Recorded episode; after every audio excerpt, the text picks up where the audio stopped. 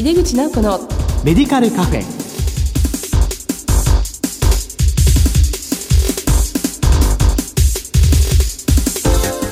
こんばんは。帝京平成大学薬学部の井出口直子です。井出口直子のメディカルカフェ。この番組は医療を取り巻く人々が集い語らい情報発信をする場です。昨年8月から認定薬局の制度がスタートしました先月この番組では地域連携薬局を主要テーマにお送りしました。今月の特集テーマは専門医療機関連携薬局です。この後ゲストにご登場いただきます。どうぞお楽しみに。入れ口直子のメディカルカフェこの番組は武田手羽の提供でお送りします。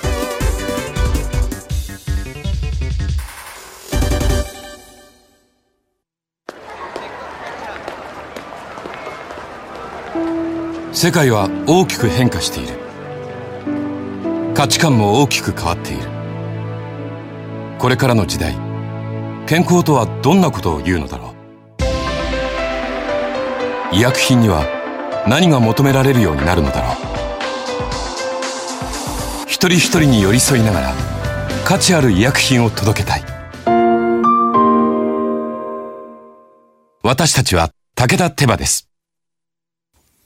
帝京平成大学薬学部の井出口直子です。専門医療機関連携薬局特集の1回目です。今回はスタートした認定薬局制度についてと題してお送りします。今月のゲストは株式会社防生薬局薬局長の亀山俊さんです。どうぞよろしくお願いいたします。よろしくお願いいたします。あの偶然にも私新卒で防生薬局さん7年間お世話になり、まあ今があるわけなんですけども、まあそういった形でちょっとねご縁を感じながら今日お話を聞かせていただきたいと思います。まずあの本社を神奈川県伊勢原市に持つ防生薬局の亀山さんのご略歴と現在のお仕事を教えてください。はい、改めまして今日はよろしくお願いいたします。お願いいたします。えっと私はまあ、神奈川県の伊勢原市から参りました防災野球の亀山と申します。もう卒業したのが平成4年で、えー、社会人になって30年が経ちました。現在は、あの、伊勢原の本局の薬局長として働いていまして、まあ、管理業務のウェイトも大きいんですけれども、私はまあ昔から調剤のような対物業務よりも患者さんとこう話したり、まあ、服薬指導とかフォローアップなどの対人業務に力を入れて仕事をしてきました。まあ、中でもまあ興味を持って仕事しているのは今日のお話のがんじゃないんですけれどもリウマチ性疾患などについて、えー、仕事をしてきています。まあ、今日のテーマは私自身もとても興味のあるテーマですので楽しみにしてまいりました。今日はよろしくお願いいたします。はい、どうぞよろしくお願いいたします。まあ、今薬局長として、まあ、特にこう服薬指導患者対応というところに力入れていただいているということなんですよね。薬機法の改正で薬局に、まあ、いわゆるお墨付きを与えるような認定薬局の制度が、まあ、昨年8月からスタートしました。一定の条件を満たせば、地域の医療機関などと連携する地域連携薬局や、がんなど専門性が高い疾患の薬学管理に対応する専門医療機関連携薬局の認定が受けられるようになりました。防生薬局さんではどのような申請状況ですか？私どもの会社のまあ認定状況なんですけれども、今、あ私が勤務している伊勢原の、まあ、いわゆる本局と呼んでいるんですけれども、まあ、そこが昨年11月に専門医療官連携薬局として、えー、認定されました。まあ、神奈川では全体で今9件の薬局が専門医療官連携薬局として認定されています。まあ、防災薬局は他の店舗も地域の基幹病院の近隣にこう立地する薬局が多いので、まあ、他にも専門医療館連携薬局の申請を予定しているんですが、やはりがんに関する専門性の認定を受けた職員の育成、まあ、これが必須条件なんですけれども、えー、そしてまあ医療機関との連携なども、まあ、実務レベルではまあすでに活動していますので、少しずつそこに向けて申請していきたいと思います。まあ、もっとスピードを上げて認定を受けていくということも考えなきゃいけないのかもしれませんけれども、やはり申請が目的になってしまってはいけませんので、まあ、薬局内の業務を着実に進めるように意識してやっております。はい、こうなかなか、まあ、地域連携薬局は増えてはいますがこの専門医療機関連携薬局に関してはね、まあ、現在神奈川県でも9件ということでなかなかこうハードルが高いところでありますよね。ねまあ、もう一つあの、まあ、専門医療機関連携薬局に関してはそうなんですけれども、えー、まあ、地域連携薬局はやはり申請できるところは、うん、申請していくということで、まあ、実際の業務が伴っている店舗ということで神奈川では2店舗申請予定です。それと今日のテーマとはちょっと違うのかもしれませんけれども、まああ、健康サポート薬局っていうのが、なんか脚光を浴びてるようで浴びてないところもありますけれども、まあ、4年前に、あの、築地薬局が届け、受理されまして、まあ、栄養士活動とか、まあ、そういったものを軸として、地域に対して健康増進活動を行っています。まあ、この検サポの薬局に関しても、今、神奈川でも1店舗申請中で、もうそろそろ認定されるというふうな状況です。はい、やはり、まあ、防災薬局さん最初開局が昭和50年ということで。そうですね。はい、で、まあ、1店舗目が今神山さんがいらっしゃる、まあ、本局という三原の薬局ですけども、はい、まあ、内容的にはやはりこうきちっとした薬剤師としての仕事をしていくっていうのをずっとですね、はい、あと、まあ、実務と研究っていう柱でずっとやっていらっしゃる薬局ですので、はい、まあ、こういう認定なんかも、まあ、日頃やってることで申請されたのかなというふうに思います。そうですねそれであのこの専門医療機関連携薬局が、まあ、できた経緯と求められる意義についてのお話もいただくことできますか？はい、私が認識している話になっちゃうのかもしれませんけれども、はい、まああの医療自体があまあ専門文化されてきていまして、はい、まあその処方箋の内容もですね、もう専門性がすごく高くなっていて、うん、そのこれらの医療に対応していく薬剤師の育成っていうのはやっぱり社会から求められているんだなっていうのは私も肌で感じています。はい、まあ2015年に示された患者のための薬局ビジョンの中でも、高度薬学管理機能を持った薬局が示されていますけれども、もう専門医療機関連携薬局局は、がんなどの専門的な薬学管理が必要な患者さんに対して、医療提供施設と密な連携をとって、で、高度な薬学管理、そして高い専門性が求められる特殊な調剤に対応できる薬局として説明されています。まあ、二次医療圏に一つ以上の専門医療機関連携薬局が求められているわけですけれども、まあ、癌の診断を受けて、まあ、手術、まあ、そういう治療を受けてですね、えー、まあ、途方に暮れて不安を抱える患者さんにとっては、やっぱり他の薬局よりもですね、また他の薬剤師よりも薬学的知見における、まあ、専門性のある専門医療機関連携薬局っていうのは、まあ、患者さんのその混乱した気持ちを整理する一つのよりどころとして、えー、やっぱり意義のある制度なのかなというふうに思っています。はいあの亀山さんは特にあのリウマチっていうこともおっしゃいましたけども今、はい、やっぱりこうがんの外来患者さんのケアがどうしても中心になりがちなんですけどがんだけでなく高い専門性を持つ薬剤師さんが職能を発揮されていらっしゃいますよね。そうですね。あの私はまあリウマチ性疾患って、はい、やはり免疫抑制剤とかかなりハイリスクな薬剤も使ってますので、うん、まあそういった意味ではあのそういった患者さんも不安を抱えていらっしゃいますのでそこに寄り添っていきたいなと思って、まあメンバーを何人か集めて一緒に勉強会をやったり、はい、あとまあ糖尿病に興味を持って専門性を深めている薬剤師、はい、それからまあ老年薬学とかあと緩和ですね、うん、そういったあたりに専門性をこう求めてやってる、まあ、チームとして動いてるものがあります。そうですか。いくつかのチームが薬局の中にあるということですね。はい。はい、防災薬局さんは神奈川、東京を中心に13店舗ですかね、薬局を展開されていらっしゃるんですけど、例えば先ほどおっしゃった健康サポート薬局もなられた築地薬局さんとか、はい、あと先生のいらっしゃる本局もそうなんですけども、月に数千枚の処方箋を応受する大型の薬局さんですよね。はい、で、このがんの外来化学療法の増加を受けて、こう防災薬局さんの中でも店舗によっては本当に今おっしゃったような高い専門性を持薬剤師さんがいらっしゃると思いますけども、うん、まあその育成状況っていうものに関してもお聞かせいただけますか、はいえっと、まあ、まず先ほども少しご紹介させていただきました築地薬局なんですけれども、あの、これは平成元年に、えー、まあ、聖路加国際病院の、まあ、いわゆる門前薬局としてスタートした薬局です。はい、私も3年前まではそちらに勤務していたんですけれども、うん、まあ、開局して30年ほど経ちまして、はい、面分業も始まってきたということで、まあ、聖路加病院、そしてまあ近隣には国立がんセンター、中央病院なんかもありまして、がん患者さんの処方箋を受けることもあるんですけれども、はい、まあどちらかというと、薬局の機能としてはですね、まあ一月に300医療機関以上の、うん、そういう処方箋を応受する地域に密着した健康サポート薬局としての役割が大きくなっているかなというふうに思っています。はい、まああの、やはり今日のテーマの専門医療機関連携薬局に関してはですね、えー、やはり私の今働いている医者の本局ということになるんですけれども、門前の大学病院、そしてまあ、あの、近くに国道が通ってて、その国道を渡った先にも地域の中核病院があるんですが、はい、まあ、今この2つの病院と情報共有しながら業務に取り組んでいます。まあ、がんの専門をこう目指しているメンバーが何人かチームとして集まって、ええ、外来がん治療専門薬剤師をリーダーにして、まあ、がん患者さんに対する服薬指導やフォローアップを行っています。まあ、基本的にはがん患者さんはこれらのチームを中心に進めているというような状況です。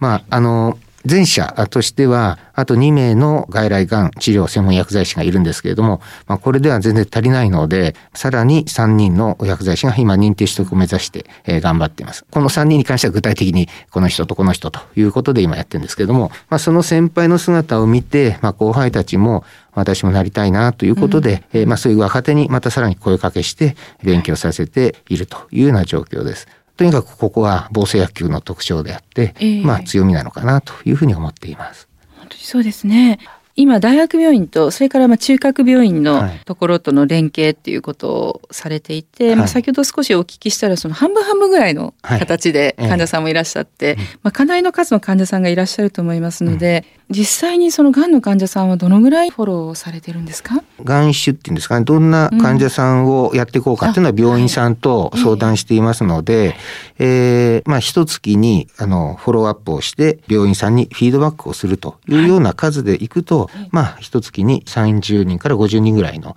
まあ、それぐらいのボリューム感で仕事をしています。はい、ありがとうございます。あの実際の申請の話を伺いたいんですけども、はい、まあ従来もそういう健康サポート薬局という制度はあったんですけども、まあこれはあの都道府県知事に届け出っていうことで、うん、まあ築地薬局さんなんかも取っていらっしゃいますね。はい、でどっちかっていうとこう健康の情報提供っていうところに、うん、えまあ重きを置いた部分があるのかなと思いますね。はい、で今回のまあ地域連携薬局もそうなんですけど、この認定薬局にはこう都道府県知事の認定が必要となったということで、はい、で、えー、この認定制度でも特にこの専門性が高い疾患の薬学管理に対応できる専門医療機関連携薬局っていうのは本当に狭き門となっていますね。はい、そね。それでただ目指しているっていう薬局は多いと思うんですが防水薬局さんが申請にあたり苦労した点をお聞かせいただいていいですか、はい、えっと、まずまあその健康サポート薬局の方なんですけれども、まあ届け出するだけで、えー、健康サポート薬局になれるっていうような、そういう感じがあるのかもしれませんけれども、築地で届け出した時は、もうものすごく大変でですね。いやいや、届け大変って聞いてます、ね、すごい大変でした。はい、もう何回保健所に行ったか数えられないぐらい、数ヶ月こう書類を持ってったり戻されたりっていうのはすごく大変で、まあ今回の専門医療機関連携薬局の認定も、まあ、あと、やっぱり数ヶ月間のスパンで届けに行ったり戻されたりということをやりましたけど検査ポの申請はもうそれ以上に大変だったかなと大変な時間と労力がかかったなというふうに思っているので、まあ、もう少し国にはですね検査ポの扱いについては、まあ、丁寧に扱ってほしいなと、まあ、我々も頑張らなきゃいけないんですけれども、まあ、そんなことをちょっと感じています。まあ、それであの専門医療関連携薬局の申請にあたってまあ苦労した点ということですけれどもまずはやっぱりこう提出する添付書類一つとっても、まあ、今までどっかが出したひな形があるとか、うん、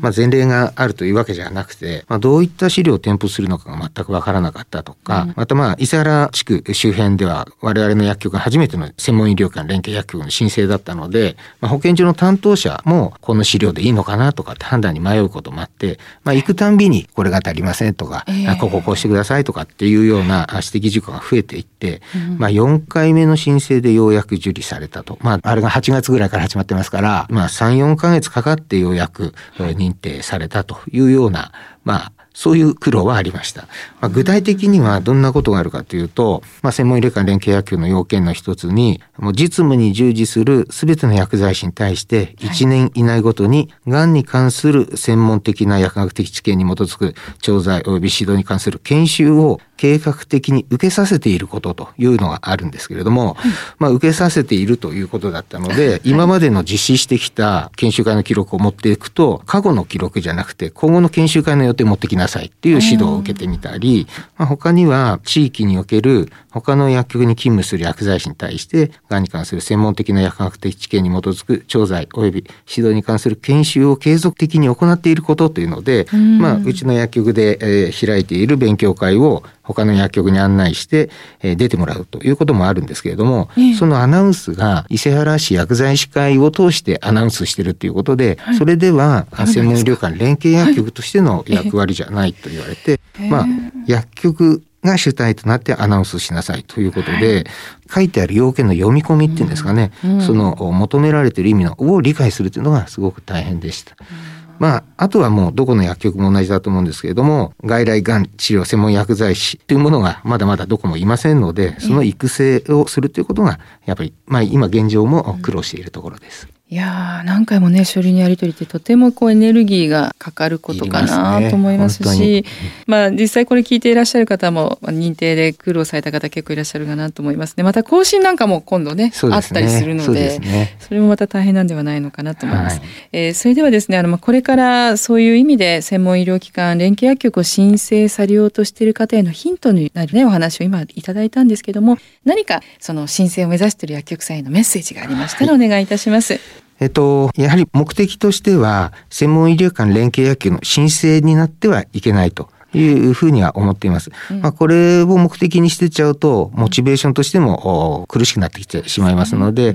やっぱりがん患者さんの処方箋を応じする機会の多い薬局さんっていうのはやっぱあると思いますので、まあ、そういったところは、まずは処方箋発行元の薬剤部と相談して、まあ、眼種を絞って、で、患者さんのフォローアップをして、で、その内容を薬剤部にフィードバックするという、まあ、そういった、まあ、簡単なって言っても大変なのかもしれませんけども、そういう連携から始めて、まあ、業務の質を上げていくのが良いんじゃないかなというふうに思っています。まあ、それと並行して、やっぱりがんに関する専門性の認定を受けた薬剤師の育成というのは、これも必須条件ですので、まあ、認定の取得には学科に入って発表なんかもしなきゃいけませんし、はい、まあ、時間とお金もかかりますので、個人の努力だけではなかなか難しいと思います。はい、まあ、組織として、周りの同僚も協力していけることは協力してという広報支援が必要になるのかなと思っています。まあ、始まったばかりの生徒ですので、まあ、堅実に実績も積み上げて、まあ、質も高めて、専門医療機関連携薬局の申請を目指していってほしいかなというふうに思っています。ありがとうございます。すごくいいこれもヒントをね、いただきました。その眼症を絞るっていうのは結構、そうですね、ポイントってことなんですね。はい。ありがとうございます。まだまだお話を伺いたいところですけれども、えー、専門医療機関連携薬局特集の1回目。今回はスタートした認定薬局制度についてと題してお送りしました。ゲストは株式会社防生薬局薬局長の亀山俊さんでした。お忙しいところありがとうございました。ありがとうございました。世界は大きく変化している。価値観も大きく変わっている。これからの時代、健康とはどんなことを言うのだろう。価値あるラインナップで信頼性の高い医薬品をお届けします。一人一人に向き合いながらどんな時でも健康を咲かせる力を。私たちは武田手羽です。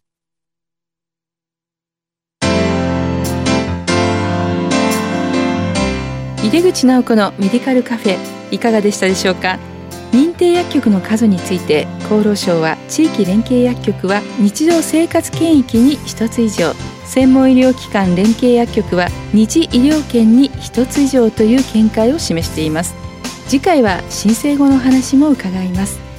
さてこの番組は放送後でもラジコのタイムフリーやポッドキャストでお楽しみいただけます。